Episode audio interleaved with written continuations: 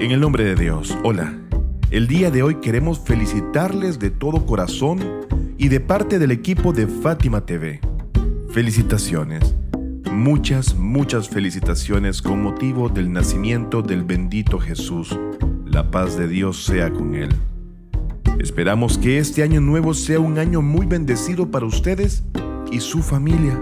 Y rogamos a Dios que sane a todos los enfermos Gracias a Jesús, Hijo de María, con ambos sea la paz.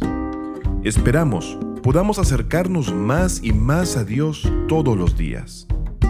En conmemoración al nacimiento de Jesús, quiero contarles una breve pero instructiva historia sobre este profeta de Dios. Así que sin más preámbulos, escuchemos juntos la historia de esta semana. Jesús y el sincero arrepentimiento del pecador. Se cuenta que un día Jesús, la paz de Dios sea con él, caminaba con un grupo de apóstoles y de repente un pecador, conocido por su inmoralidad, pecado y maldad, los vio aproximarse y los vio con mucho pesar. Por un momento el fuego del arrepentimiento ardió en su pecho y lloró amargamente de remordimiento pensando en cuánto el pecado había causado que su ser se llenara de obscuridad. Luego de ello suspiró y dijo con tristeza, Dios, no tengo buenas obras y mis manos están vacías, pero mis ojos están llenos de lágrimas de pesar. No he dado ningún paso para hacer buenas obras en mi vida, y no merezco acompañar a seres humanos limpios con esta contaminación e impureza que yo mismo cargo. Pero como este grupo de personas son tus amigos, me gustaría caminar unos pasos detrás de ellos. Entonces el hombre pecador comenzó a caminar detrás de Jesús y los apóstoles como un perro que se mueve detrás de su dueño.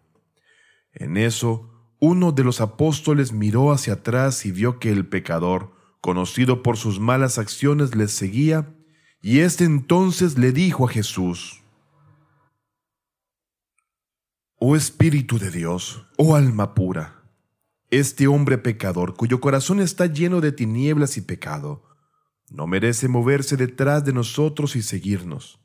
Manténlo alejado para que no nos siga, y así se separe de nosotros con tal de que sus malas acciones no afecten nuestras vidas. Entonces Jesús la pasea con él estaba pensando cuando de repente vino la revelación divina indicándole lo siguiente. Oh Espíritu de Dios, dile a tu amigo egoísta y arrogante, quien se considera superior a este hombre pecador, que vuelva a empezar de cero para acercarse a Dios y ganar su recompensa, pues que hemos borrado toda buena acción que había hecho hasta hoy, debido a la humillante opinión que ha emitido sobre este hombre pecador y su pecado. Entonces adviértele que desde ahora él mismo, el apóstol en cuestión, es como una persona que no ha hecho nada bueno. Además, dale las buenas nuevas al pecador, quien se ha arrepentido debido a su remordimiento por sus pecados y le hemos abierto el camino para que tenga éxito en Dios, y lo apoyaremos para que sea bien guiado, por lo que desde ahora sus pecados son perdonados y Dios lo guiará por el camino correcto.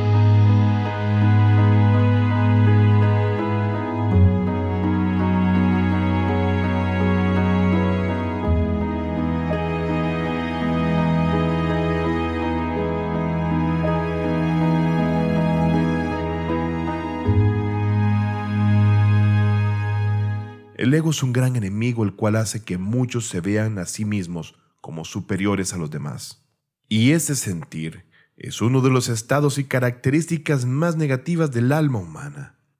En ese sentido de egoísmo, es que una persona se hace considerar un gran ser humano por sus acciones, sus posiciones, riquezas, belleza, posición, poder y características similares, pensando que tiene cualidades sobresalientes y hechos importantes, superiores al de los demás, sin importar si esta opinión sobre sí mismo es cierta o si tan solo se tiene la ilusión de ser superior.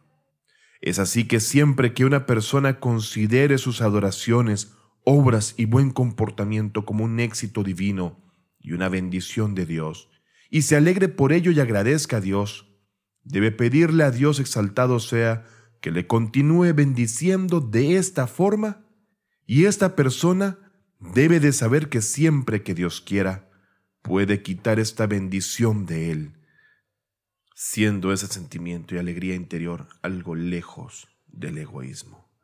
Contrario, si se piensa que la causa de estos atributos o buenas acciones es propio del mérito de esa persona y no una bendición de Dios, por lo que si ese sentimiento llegase a abarcar nuestros corazones, debemos saber con seguridad que Dios nos quitará esas bendiciones. Igual si se pensase que debido a esas cualidades y hechos Dios debería recompensarnos o definitivamente debiese Él, exaltado sea, aceptar todas nuestras súplicas y reconocer con recompensas cada oración que llevásemos a cabo. O más aún, si tan solo imagináramos que por las buenas obras que llevamos a cabo, debiésemos esperar mucho estatus y bendiciones de Dios en formas materiales llegando a ser, en este caso, dicho estado del corazón, una de las características internas que los maestros de la ética y el misticismo consideran como un gran pecado, el cual tiene por nombre egoísmo y altivez. Debemos de tener en cuenta que aquel quien por egoísmo y por el hecho de verse a sí mismo como un ser superior y solo verse a sí mismo como alguien digno, no puede esperar a reconocer a Dios en su gran magnitud, puesto que no tiene la humildad para rendirse ante su grandeza.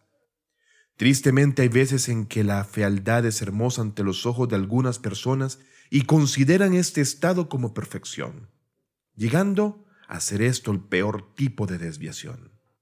El orgullo por la riqueza, la posición y el poder atrapan a una persona en el pozo del egoísmo y de la decadencia personal.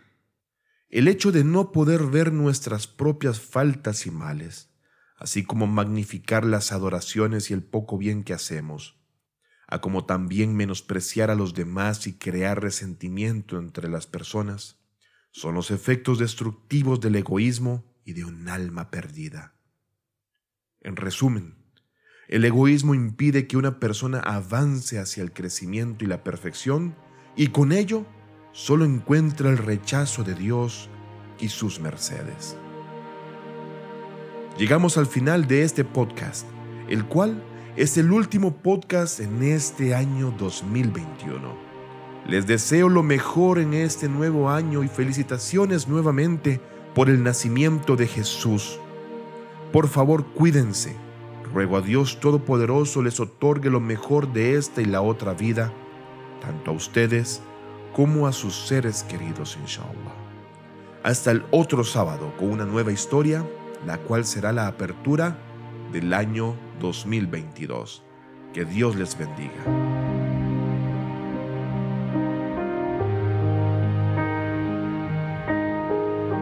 Fátima TV, saberes que iluminan el alma. Síguenos en youtube.com slash FatimaTVES o en nuestro sitio web fatimatv.es.